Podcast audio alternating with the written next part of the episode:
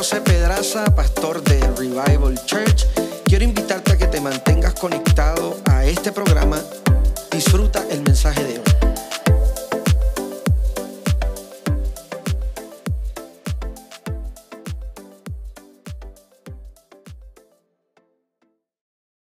Les quiero invitar a que se puedan poner sobre sus pies y vamos a leer rápidamente el, texto de Éxodo capítulo 16. Verso número 4, solamente las primeras dos partes del verso. Sería la parte A y la parte B del verso. Éxodo capítulo 16, verso 4, parte A y B del texto. Dice así la palabra del Señor. Entonces el Señor le dijo a Moisés, mira, haré llover alimento del cielo para ustedes. Cada día la gente podrá salir a recoger todo el alimento necesario para ese día. Cada día la gente podrá salir a recoger todo el alimento necesario para ese día. Padre, queremos darte gracias en esta mañana, Dios. Gracias porque tu presencia se hace, Padre amado, Señor, presente en esta casa a través del mover de tu Espíritu Santo. Gracias, Dios mío, porque podemos, Señor, volver un domingo más, Señor, donde nos podemos congregar como familia en la fe y reconocer tu amor, tu gracia y tu misericordia todos los días de nuestra vida. Te pedimos, Padre Celestial, que seas tú abriendo nuestros corazones, abriendo nuestro entendimiento para que podamos escuchar tu voz a través del relato bíblico y podamos comprender lo que anhelas y lo que deseas de nosotros. Todo esto te lo pedimos en el nombre de tu Hijo amado Jesús. Y la iglesia dice, amén y amén. El título que tengo para el sermón del día de hoy es una pregunta y es la siguiente. ¿Será que Mateo se le olvidó mencionar el plato principal? Pregúntaselo a la persona que está a tu lado. ¿Será que a Mateo se le olvidó mencionar el plato principal? Si no se lo diste al otro, díselo para que no se enoje. ¿Será que Mateo se le olvidó mencionar el plato principal? Y si tiene alguien atrás, también díselo para que no se enoje. ¿Será que Mateo se le olvidó mencionar el plato principal? Como todos bien saben, a mí me gustan las series y las películas. Lo dije en el sermón pasado. Esta vez no voy a hablar de Narnia, la tercera película. Voy a hablar de la segunda, no mentira, mentira. Hoy quisiera traer eh, una película que vino a mi recuerdo, que estoy seguro que algunos y algunas han sido escogidos y escogidas para haberla visto en algún momento, ya que fue en el 1993. Oye, nadie se choteó, pastor. Nadie se choteó. Yo no la vi. Yo a, los, a los 1993 yo tenía como un añito. No, pero ¿y por qué, se, pero ¿y qué pasó? ¿Qué pasó? No, no, no, tenía como dos, tenía como dos. Pero fuera de broma, la película se titula Alive, o en versión latinoamericana, Viven. Nos relata la historia de un grupo de jóvenes de un equipo de rugby que junto con sus respectivas familias y amistades estaban en Uruguay volando en un vuelo que era el 571 y el mismo tiene un accidente que termina cayendo la cordillera de los Andes el 13 de octubre del 1972. Todos y todas se encontraban muriéndose de frío y sin esperanza porque en el lugar donde estaban era sumamente remoto y ellos habían perdido toda esperanza de que alguien fuera a llegar allá a salvarlos. Es probablemente que las mismas emociones que sentían esos pasajeros de ese viaje 571 eran las mismas emociones y sentimientos que experimentaba el pueblo hebreo que vivía esclavo en Egipto. Antes del nacimiento de Moisés, de acuerdo con un especialista del Antiguo Testamento llamado Jorge Pisley, él comenta que este pueblo estuvo cuatro generaciones siendo esclavo en Egipto. en arroz y en habichuela. Estuvieron 400 años viviendo en esclavitud en Egipto.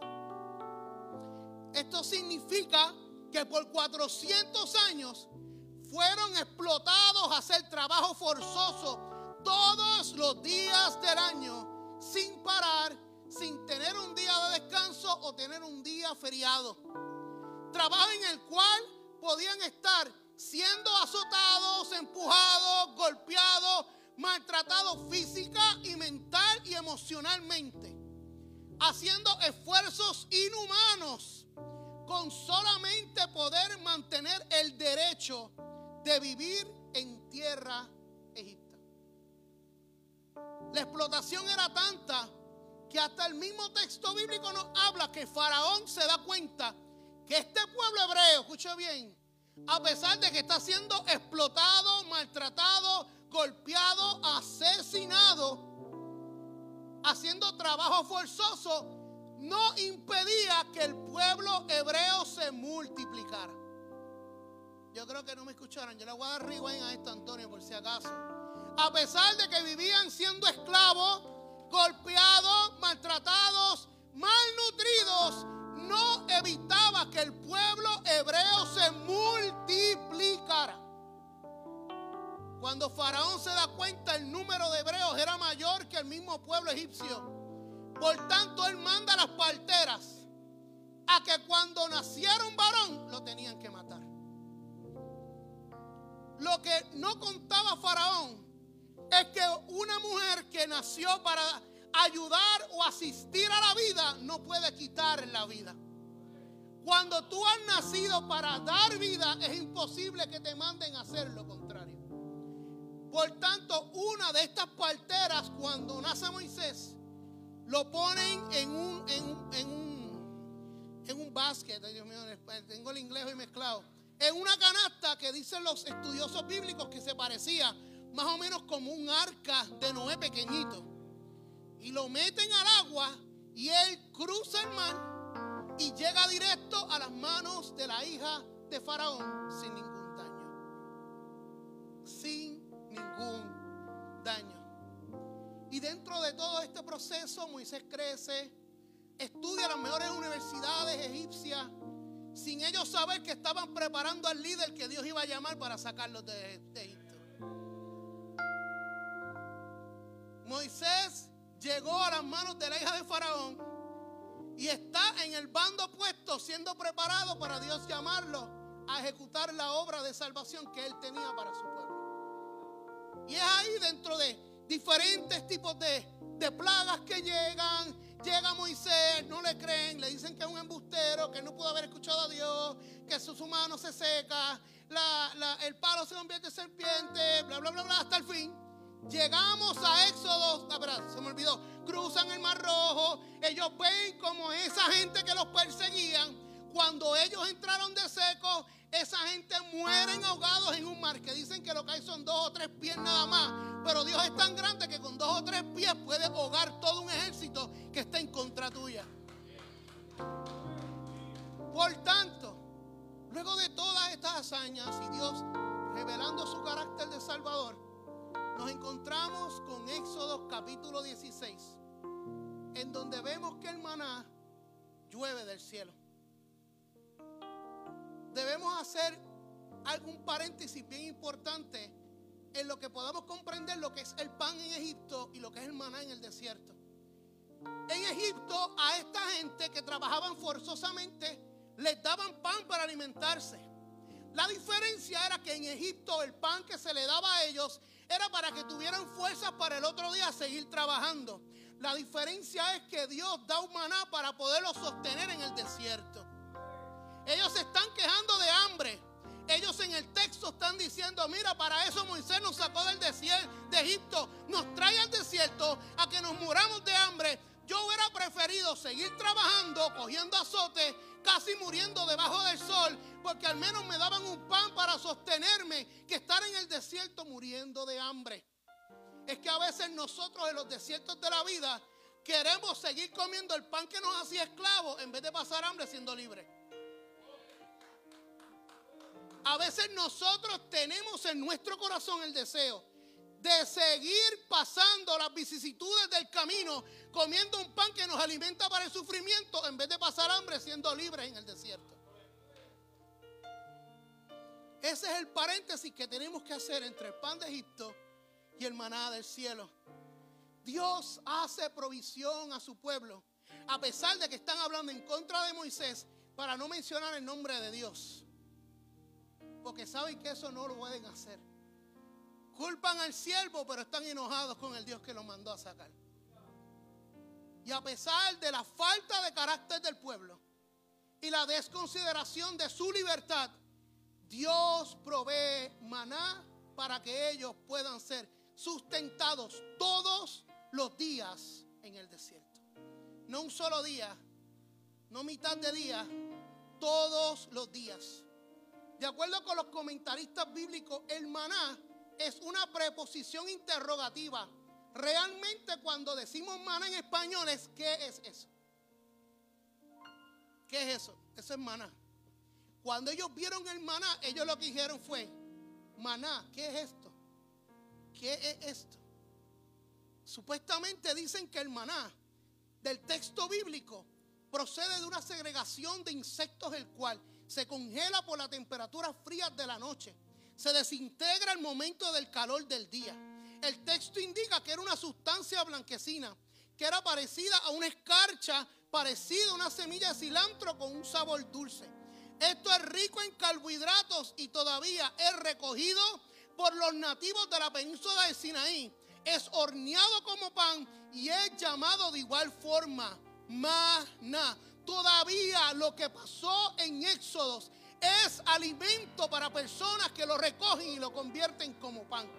Lo que Dios te dio a ti todavía tiene capacidad de ser de alimento para otro que no lo ha conocido. Es interesante que podemos hacer en cierta forma un tipo de paralelismo con lo que pasó con Jesús y los panes y los peces. Él multiplica el pan y los peces. Después que todo el mundo come y se sacia, quedaban canastas suficientes para que por el camino no murieran de hambre. Habían canastas porque esa gente trabajaba de pesca y trabajaban en la tierra. Y los días que no trabajaban eran días que no iban a comer. Dice el texto que seguían a Jesús por días antes de Jesús sanarlo. Jesús lo sana, pero también da provisión necesaria para comer luego del milagro y para irse a la casa. Ese es el maná que Dios nos da. Un maná que alimentó a un pueblo en el desierto y que todavía alimenta a un pueblo en el Sinaí.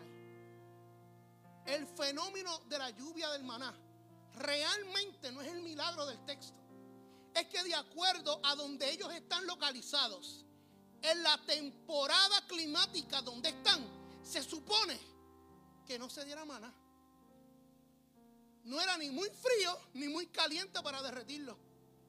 Pero cuando vemos el carácter de Dios, vemos un Dios que nuevamente moldea su creación para poder cuidar a su pueblo en medio del desierto. Es el mismo Jesús que bendice el pan y los peces, los multiplica como Dios creador, dando salvación a su creación. Es un Dios que si tiene que moldear lo que es antinatura para hacerlo natural en tu vida, es capaz de hacerlo. Porque lo que Dios tiene en su corazón y en su carácter es una sola cosa, es el rescate de sus hijos y de sus hijas. Por tanto, Dios no permitió que este pueblo muriera en el desierto. Les dio maná para que pudiesen comer. Pero Jorge Pinsley se va un poquito más allá del milagro de la, de la temporada climática y él dice, ¿sabes qué? Esto está chévere, pero este no es el milagro tampoco. Esto a mí me gusta, interesante, pero para mí este no es el milagro.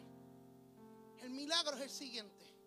Este pueblo por 400 años por cuatro generaciones ha estado viviendo en esclavos. No saben lo que es un día de descanso.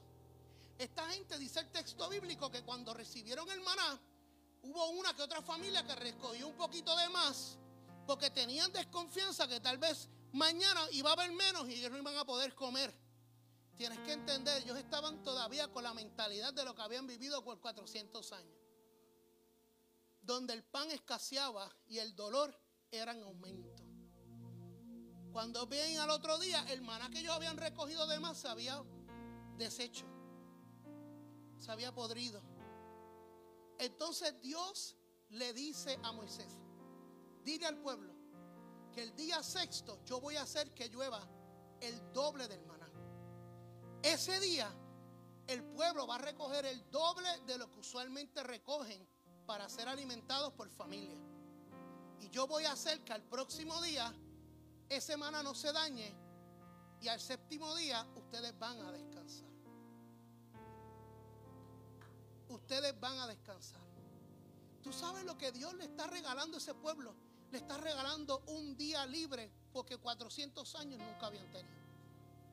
Jorge Pisri está diciendo el milagro de este texto es que este pueblo está viendo un Dios que no es como el Dios de Faraón, porque Faraón era un Dios dentro del gobierno en Egipto y los demás dioses habían proclamado que el pueblo que era hebreo iba a ser esclavo, pero Dios está haciendo lo contrario. Envió plagas que, que, simbolizaban cada una de las deidades de Egipto para demostrar su señorío sobre ellas. Y no tan solo esto, está diciendo, yo no soy como los dioses de Egipto que te hicieron esclavo por 400 años, porque para ellos el tesoro de la nación era lo que construían con sus manos. Mi tesoro es lo que yo creé en el día que yo creé todas las cosas. Ustedes son la corona de mi creación. Por tanto, yo soy un Dios que no tan solo te libro de Egipto, yo te hago libre y te regalo un día para descansar. Dios está demostrando un carácter completamente diferente a un pueblo que por 400 años vivía esclavizado a través de una construcción religiosa egipcia y de un faraón que decían que eran esclavos. Es el Dios que cuando comienza a hacer el pacto con el pueblo, le dicen, si ustedes toman mi pacto, yo seré su Dios y ustedes serán mi tesoro, dice el libro de Éxodos. Para ese tiempo, en la antigüedad, las pirámides, las construcciones eran la corona de la nación. Para Dios su pueblo era la corona de su creación. Era la corona de su creación. Dios destruye todo pensamiento de religiosidad de Egipto con cada una de las plagas. Dios hace provisión de alimento y se revela como un Dios de amor, de gracia y de libertad al pueblo en el desierto. Dios no tan solo provee el alimento, provee esperanza de un nuevo comienzo como un pueblo amado, protegido y declarado libre por su Dios y creador. Por su Dios y su creador. Lo interesante de todo esto nosotros podemos predicar acerca de Éxodo capítulo 16, hermana, y decimos que esto se queda dentro de lo que es el contexto bíblico. Pero realmente no es así. Porque cuando nosotros vemos esos dos capítulos 16, nosotros tenemos que encontrarnos con Jesús y la cena de los panes sin levadura. Una de las festividades más importantes de la comunidad judía es la Pascua. En la Pascua ellos celebran como ellos antes eran esclavos y Dios a través de la obra de Moisés, llamado por Dios, dirigido por Dios y vaqueado por Dios, como diríamos nosotros acá, sacó al pueblo de la esclavitud, le dio maná, le dio codornices e hizo que las piedras brotaran agua. Y ellos celebran en la Pascua ese evento de liberación de su pueblo.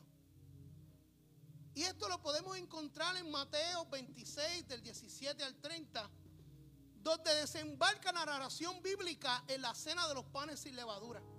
Esta cena es mucho más diferente a lo que nosotros acostumbradamente vemos o conocemos. Esta cena es dirigida por cuatro copas que se encuentran en el centro de la cena. La primera copa es donde ellos dan gracias a Dios por el proceso que ellos van a tener.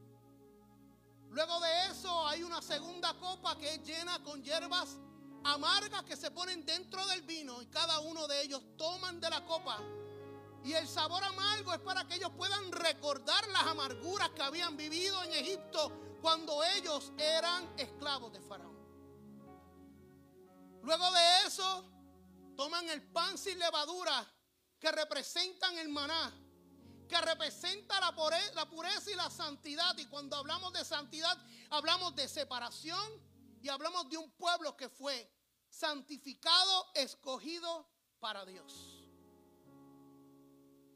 Cuando levantan el pan dicen, Dios nos vio, Dios nos amó, Dios nos señaló y Dios nos escogió. Un Dios puro y sin mancha. Un Dios que no lo tenía que hacer cuando nosotros huimos a Egipto y Dios nos había prometido que nos íbamos a quedar en Canaán. Pero ese Dios de pureza nos escogió, nos purificó y nos hizo libres. Eso es lo que está simplificando el pan sin levadura. Y luego de eso, vemos que Jesús levanta una tercera copa, que es una copa sumamente especial que la encontramos en el texto bíblico. Pero ustedes saben que yo no voy a hablar de esa copa, yo quiero hablar de la película. De la película Alive. La película Life tiene una escena que cuando me la contaron, porque yo no la vi porque yo era chiquito. Gracias, varón. Hay una escena que a mí cuando, cuando, yo, la, cuando yo la vi, a mí me marcó, me, me, me hizo brotar lágrimas, me conmovió de gran manera.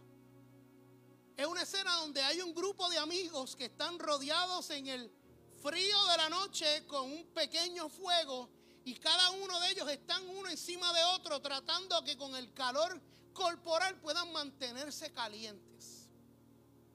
Y uno de ellos le habla y le dice, ustedes saben que yo quiero que en este momento nosotros hagamos un pacto. Yo quiero que en este momento todos nosotros hagamos una promesa. Y él le decía, mira, apaga ese fuego, que eso no nos queda casi. No, no, no, no. Yo quiero que todos ustedes hagan un pacto conmigo. Y el pacto es el siguiente. Yo no sé cuándo va a venir la ayuda, si es que va a llegar. Yo no sé cuánto tiempo nos queda de vida aquí. Pero si nosotros no comemos nada, nosotros nos vamos a morir. Y él dice, yo les quiero decir una cosa a cada uno de ustedes si yo me muero, ustedes me van a comer. Y le dice, pero tú estás loco. ¿Y cómo te vamos a comer a ti si tú eres nuestro pana? Pero ¿cómo yo te voy a comer a ti? Eso es canibalismo. ¿Cómo yo te voy a comer a ti? Y todos estaban molestos con él porque él estaba pidiendo un pacto con sus amigos. Si yo me muero, ustedes me van a comer a mí. Y en medio de los no y de los pensamientos en contra, Él le dice a ellos, ¿ustedes saben qué? Yo tengo un consuelo. Y es que si yo me muero y ustedes prometen que me van a comer, al menos sé que después de mi muerte ustedes van a vivir.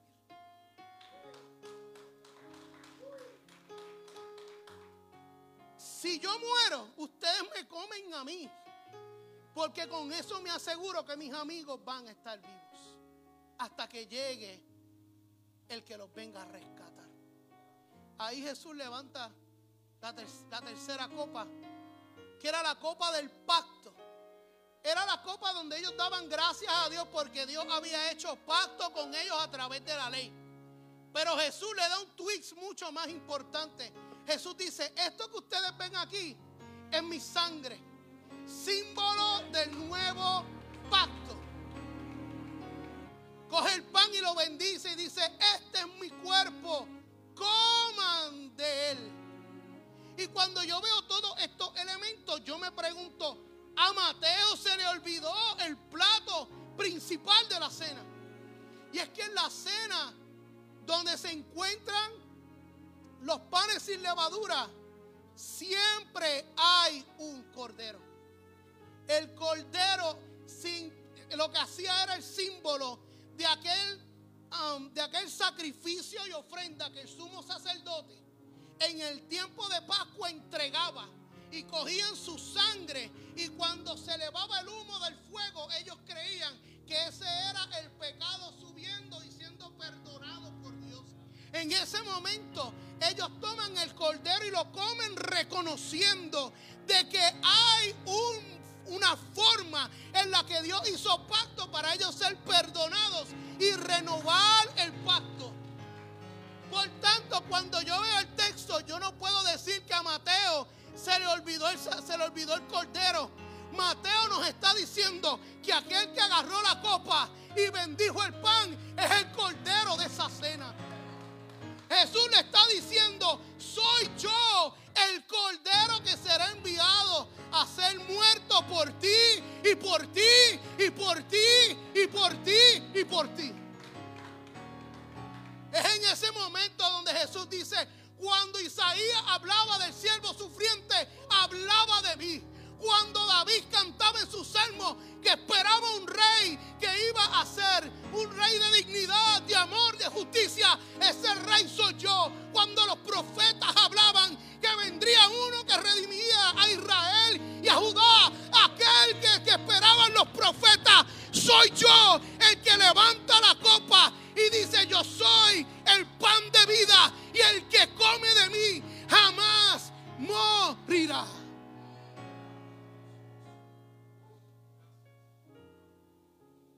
El cordero de la cena era Jesús. El cordero de la cena era Jesús. Es por su sangre que ahora nosotros no somos más esclavos del pecado ni de los efectos del pecado. Es por su sangre que nosotros somos provistos de su gracia divina, que nos lava, nos restaura, nos hace de nuevo, nos levanta, nos compra, nos sella como familia y nos hace hijos e hijas de Él. Vamos, a Mateo no se le olvidó mencionar el Cordero, porque el rey que esperaban, aquel que había sido profetizado, su nombre es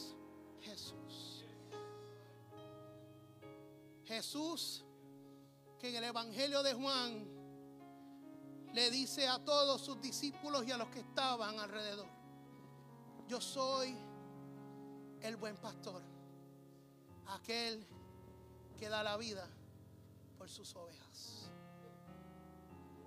Yo creo que la forma en que nosotros podemos cruzar desde una serie del buen pastor hablar acerca de ese de esa persona que renueva las pinturas y pasar a lo que está a punto de llegar, que es Semana Santa, es recordar a aquel Dios que desde el desierto está revelando su carácter como Salvador. Es de aquel Dios que en el desierto llamó a un pastor que estaba cuidando a sus ovejas en una zarza ardiente, diciendo, vuelve a Egipto a libertar a mi La diferencia de Jesús con Moisés es que Moisés no estaba señalado para morir por sus ovejas, pero Jesús sí. Pero Jesús sí. Finalizo con estas palabras en esta noche. Digo, en esta, esta tarde. Lo interesante de sobre todas las cosas es que Dios, en vez de llamar a alguien más para levantar la tercera copa, Él decidió encarnarse. Dice Pablo de que Él experimentó una kenosis. Él se vació de su gloria. No tan solo se encarnó, vivió entre pobres y marginados no tan solo se encarnó, sino que llamó a una niña de 13 años y le dijo, en ti yo pondré al Salvador del mundo. No tan solo se encarnó, sino que fue voz profética para aquellos que sufrían en medio de la opresión de Roma. No tan solo se encarnó, y levantó a aquellos y aquellas que eran marginados por los judíos, por los poderes que habían en ese tiempo. No solamente se encarnó, sino que trajo sanidad y libertó a todos y a todas que necesitaban experimentar la misma liberación que experimentó ese pueblo a ser sacado de Egipto no tan solo se encarnó, sino fue aquel que se entregó, que recibió golpes, que recibió vituperio, que le escupieron cargando una cruz pesada con una espalda golpeada y azotada, cosa que nos tocaba a nosotros, pero él decidió encarnarse y sufrir esos dolores por mi causa y por tu causa. No tan solamente se encarnó, sino de que se trepó en una cruz y en sus suspiros de muerte decía, Padre,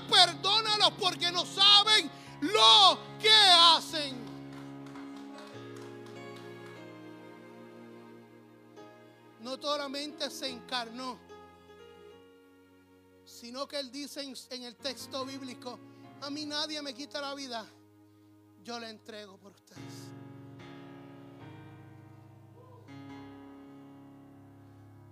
Pero ¿sabes cuál es la buena noticia?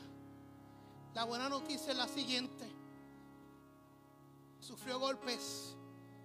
Le pusieron corona de espinas. Se burlaron de él diciendo que era el rey de los judíos.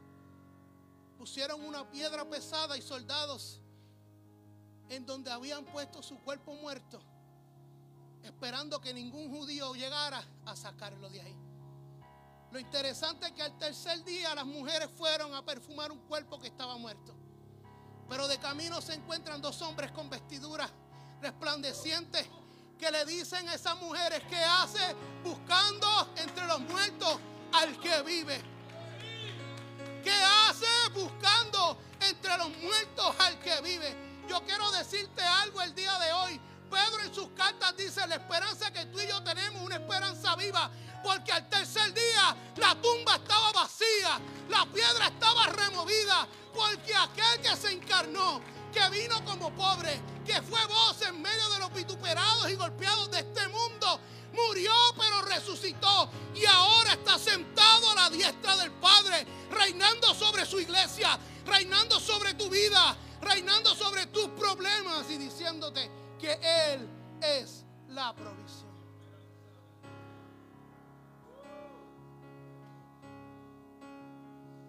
Los desiertos tienen fecha de caducación.